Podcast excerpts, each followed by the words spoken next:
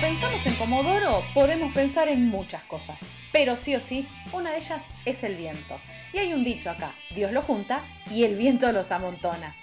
Pero algunos comodorenses se desparraman por el mundo.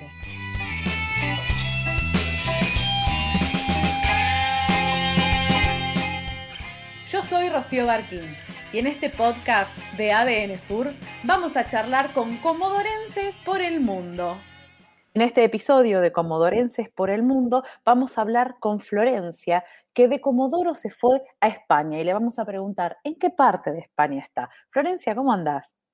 Buenas, ¿qué tal? ¿Cómo estás? Acá muy bien. Eh, acá en este momento estoy en Sevilla, en, Andalucía, en la parte del sur de, de España. ¿Hace mucho tiempo te fuiste de Comodoro? A ver, lo que pasa es que yo tuve como dos, eh, dos momentos. Yo a los 17 años me fui de Comodoro a, Buenos Aires, me fui a, estudiar. Eh, estuve trabajando, estuve estudiando coach vocal, eh, estuve, mm, bueno, bailando flamenco desde muy chica. La verdad que esa cultura, esa raíz por parte de mis abuelos me lo han inculcado y bueno, tomé como toda esa parte, eh, estuve haciendo presentaciones, eh, tanto de canto como de teatro y, de, baile. Y ya después, hace cinco años que, viajé, que viajé a, acá a España. ¿Y por qué decidiste irte a España? Está bien, vos estaba, habías estudiado en Buenos Aires, estabas allá, pero es como que es un salto un poquito más grande, digamos. A ver, eh, te digo que mm, desde chica yo siempre he pensado en, viajar y conocer las raíces de, mis abuelos, de mi abuela, mi tía abuela, que, bueno, que he crecido con ellas. Eh, yo siempre digo, mi papá antes de hacerme el pasaporte argentino me tenía la ciudadanía española ya armada.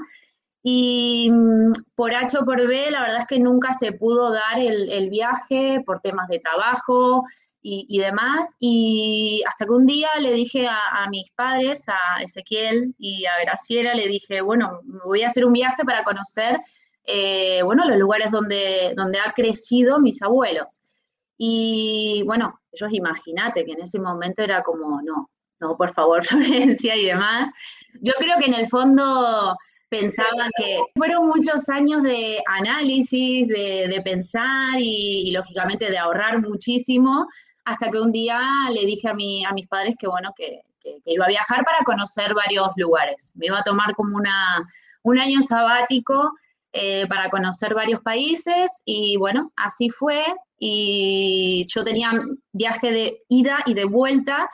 El tema es que viendo toda la situación, qué sé yo, lo llamé a mis padres para decirle que no, que no iba a volver. Claro, era como que más o menos ellos se imaginaban que una vez allá por ahí te ibas a quedar. Uno se hace una idea en la cabeza del lugar, del país, de la gente cuando llegaste y te encontraste con la realidad del país. ¿Te pareció como vos lo venías imaginando o hubo una especie de esto no me lo esperaba?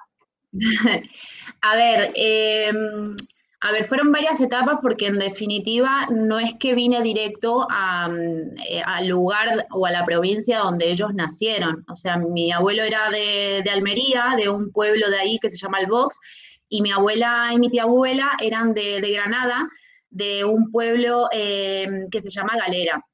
Yo antes de eso estuve en, en, Italia, estuve en Madrid, Barcelona, me fui a Francia a conocer toda la costa azul y ya la última parte, sí mm, fui a la parte de Andalucía, la zona sur de, España, y antes de eso me había puesto en contacto con familiares de ellos eh, que están viviendo hoy en día acá. Y sinceramente que cuando llegué, eh, nunca me sentí como una persona extraña, o sea, uy, esto no, no, no, al contrario, era como que mm, día tras día era como que, wow, esto lo hacía mi abuela, uy, esto es lo que me contaba mi, tía, era, no sé, lo estaba viviendo como en carne propia todo lo que me había pasado desde chica. Y sinceramente nunca me, nunca me sentí como esa argentina que, uff, esto no, esto no, no, no, al contrario. Y sí te digo que cuando conocí a toda la familia de, de ellos, no, súper serviciales, eh, conmigo eran encantadores, o sea, era como yo su hija, eh, era como me querían tener ahí y la verdad que súper bien, ¿no? No puedo decir nada porque sinceramente que me sentí como en mi casa. ¿Y en qué punto dijiste realmente no vuelvo? O sea, lo debes haber evaluado desde el momento que te subiste al avión en Ezeiza, pero ¿en qué punto dijiste no, no vuelvo? La verdad es que era como que cada vez que iba conociendo varios lugares, en mi inconsciente era como que estaba buscando el lugar a donde me iba a quedar. Me llevó tiempo, lógicamente, porque he estado en muchos lugares conociendo y entonces cada vez que me iba de un lugar era como que, bueno, esto me encanta, sí me gusta, pero no, no, no quiero vivir acá. Cuando llegué a, mm, a Sevilla, que lógicamente llegué para la feria de Sevilla, que es una fiesta como muy conocida y, y, demás, me gustó, me gustó bastante y me sentí como, bueno, ojo, ojo con, con este lugar, ¿eh? Ojo con este lugar.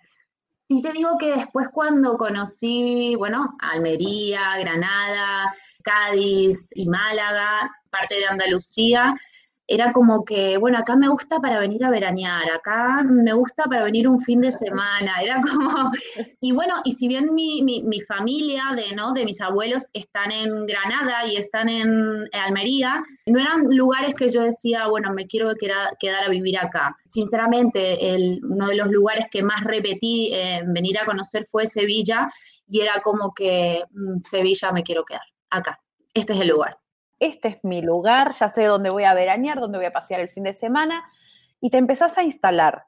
Es fácil adaptarse a la vida, a la gente, a encontrar trabajo, a qué te estás dedicando, cómo fueron esos inicios de dejo de ser turista a voy a vivir en este lugar. Vos pensás que yo estuve muchos meses viajando, conociendo, viviendo la vida loca, por decirlo de alguna manera, sin tener como esa responsabilidad que decís, un mañana tengo que ir a trabajar y, demás. No, estaba disfrutando y tratando de encontrarme, ¿no?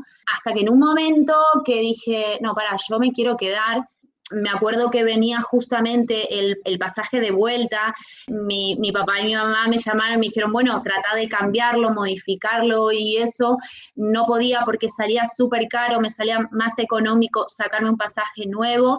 Y mi papá me dijo, no, Florencia, venite, que no sé qué, yo dije, no, papá, ya, me quiero quedar, me quiero quedar. Y entonces ahí es donde empecé y dije, bueno, para Flor, ya mm, estuviste de vacaciones, ya disfrutaste y demás. Yo me había tomado licencia ya en mi trabajo, entonces dije, me tengo que concentrar y si realmente me quiero quedar acá, tengo que empezar a hacer algo. Dio la casualidad que conocí a una persona que era mm, como la mano derecha de, los farrucos, que estaba justamente abriendo, bueno, los farrucos son muy conocidos en, el ámbito del flamenco, ¿vale? Eh, y ella justamente estaba abriendo un instituto eh, que se llama Talentos. Conocía el instituto donde yo trabajaba en Buenos Aires, de todo lo que es la parte de, canto, de, comedia y, demás. Y me llamó y me dijo que nada, que justamente estaba abriendo ese instituto y que quería convocarme para, para ser profesora. Entonces, nada, yo dije, wow, dio todo, o sea, todo me cerró y, y demás. Pero dije, aparte de esto, mm, yo tengo que dar clases, me gustaría hacer otras cosas y, demás, algo más tengo que hacer. Entonces, nada, en ese momento actualicé todo mi, mi currículum y digo, tengo que hacer esto porque era como que toda mi vida había, hecho eso tengo que hacer algo más. Entonces presenté un par de currículums. Siempre digo, la gente que dice que no hay trabajo es porque no quiere trabajar.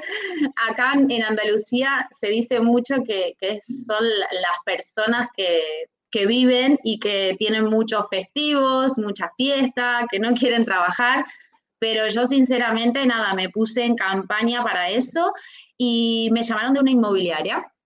Entonces estaba trabajando en el instituto dando clases y justamente me llaman para mm, asesora inmobiliaria y yo le dije, mira, sinceramente te digo, mm, yo te puedo vender lo que sea porque allá en, Argentina había trabajado mucho en la parte comercial, administrativa, atención al cliente, pero sinceramente una vivienda es que no, sé, no te la voy a vender y me dijeron que no, que, no me preocupara, que me iban a dar un par de clases de, bueno, instrucción y, demás, y que, me iban a ayudar porque me veían mucho futuro para, eso. y bueno, y así fue. Eh, a día de hoy estoy con las dos cosas, disfrutando y estoy muy bien, la verdad. ¿Se puede trabajar y vivir bien sin estar todo el día trabajando? A ver, eh, lógicamente que uno también se tiene que buscar como sus tiempos.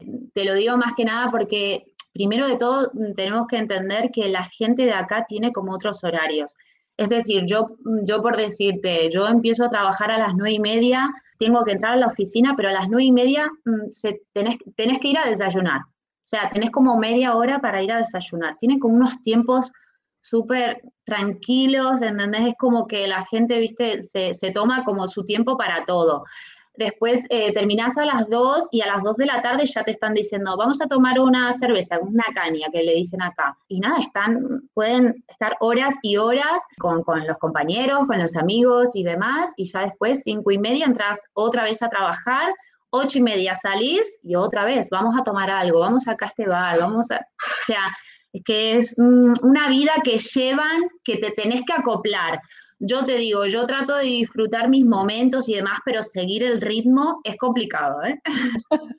es complicado. Demasiadas salidas, ellos sí, o sea, todo es tipo, vamos a tomar una cerveza, vamos a tomar una copa, que es un trago, mm, y es como que todo el tiempo están así, los fines de semana pasa exactamente lo mismo. Es como que yo llego un momento, o sea, primero de todo, dos de la tarde es como que me quiero ir a descansar, quiero ir a almorzar, ¿entendés?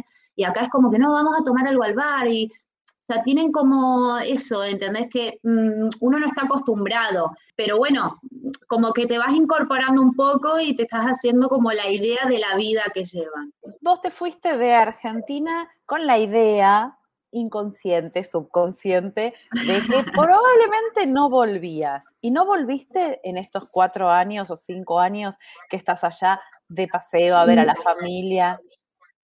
No, sí, tuve la oportunidad de, mm, justamente antes de la, de la pandemia, eh, para fin de año, para justamente las, eh, las fiestas, eh, de, viajar con mi pareja, que hice una pareja acá en España. Así que tuvimos la oportunidad de llevarlo y que conozca y bueno, sobre todo de ver a toda mi familia, a mis papás, a mis hermanos, a Esteban, a Erika, a Nico, eh, a todos mis amigos y nada, disfrutando después de tantos años que ya te digo que era como, bueno, en un par de meses vuelvo y la chica nunca volvió. y después de eso era como que, ay, no, me quiero quedar un poco más, pero bueno, fueron 20 días que la verdad que disfruté muchísimo. Teníamos pensado viajar justamente el año pasado, pero bueno, porque uno de mis hermanos, Nico, con, con Anto, se, se iban a casar y lástima, mm, nos vino la pandemia encima, se tuvo que suspender, así que tengo como un viaje pendiente con, con, mi pareja, a ver si este año o el otro año se puede, se puede hacer. ¿Te diste cuenta que había algo de la ciudad que no te acordabas que extrañabas o hay algo de la ciudad que siempre estás extrañando? A mí lo que me pasa, tanto con Comodoro como Buenos Aires, esto de, decir, no sé, de charlar, del día a día con tus amigas, ¿no? Che, mañana voy a tu casa, en, en 20 estoy en tu casa, nos juntamos, hacemos una comida, cocinamos, esos tiempos, ¿no? Que, que sinceramente acá no se dan porque en general la vida social no es así, eh, de hecho, es poco común que, ocurra eso. La gente de acá es como que no conocen las casas de cada uno. Todos mm, se realiza como en un bar. Y la verdad que cuando fui allá eh, era como que no, no lo puedo creer. Esto de cada dos minutos era mi amiga que me decía, escucha, que en 20 voy a tu casa y hacemos esto. Mm, nos vemos en tal lugar y después nos juntamos a comer en tu casa. Wow, era como impresionante. Sí, no. Eso se extraña. Totalmente. Si hubieras podido meter algo que te encante de España, que te encante de Sevilla, en la valija, material o intangible, lo que sea, y traérselos en ese viaje a tu familia, ¿qué les traías? Yo le traería, le llevaría en este caso eh, esta tranquilidad. Es una tranquilidad que, mm, que al ir a cualquier lado no hay, no hay problema alguno, cada uno está en sus cosas, no es esto de que, uy, tengo que llegar hasta ahora porque por ahí es complicado, no sé, acá se vive con una tranquilidad y con una paciencia y una relajación que, no, no tenés que estar pendiente de, no sé, por ejemplo, la mochila la llevas acá o el móvil o, no sé, son varias cosas que digo, wow, eso en Argentina en, general, ¿no? Es algo que, se perdió y que a día de hoy está bastante complicado y yo creo que, falta como esa seguridad que, uno tiene en este lugar. Y más allá de los amigos, lo que vos me comentabas, esa, ese trato que, que tienen, si te pudieras llevar algo de Comodoro, ¿qué te llevas? Me llevo a mis padres. a mi mamá y a mi papá. Eh, de verdad, es algo que, siempre se lo dije. Mi papá Ezequiel, que después eh, lo va a escuchar, y mi mamá Graciela va a decir, es verdad. Siempre les digo, por favor, vénganse. O sea, ¿qué tanto? Total, a mis, a mis hermanos que están allá, bueno, tengo mi hermana Erika que está en, en Buenos Aires, tengo mi otro hermano Esteban que está en Comodoro y, Nico que está con su pareja Anto en, en Treleu. Quieras o no están cercanos, ¿no? Y, lo están disfrutando. Entonces, a mis padres siempre les digo, vénganse ya. Se vienen acá conmigo. Claro, ya estuvieron con ellos, ahora les toca conmigo. Claro, aparte yo soy la más chica, ojo. Entonces, eso fue como un plus. O sea, para mis padres eso fue como un poco más complicado porque en definitiva era como la nena mimada. Entonces, mis hermanos era como que, bueno, a ver, ¿cuándo, ¿cuándo vuelve esta chica? Y ya después cuando no volvía y demás era como que, y a mis padres creo que fue como, ay, dejarla ir era más complicado. Así que yo me los traería a ellos. Florencia, te agradezco muchísimo el tiempo que nos diste en ADN Sur para conocer tu historia eh, y toda esta aventura que inconscientemente sabías que iba a terminar así. Te agradezco mucho por tu tiempo. Muchísimas gracias a vos. Comodorenses por el Mundo, un podcast de ADN Sur.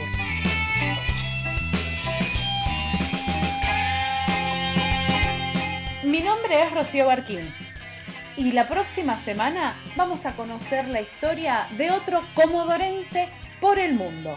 Seguime en los podcasts de ADN Sur.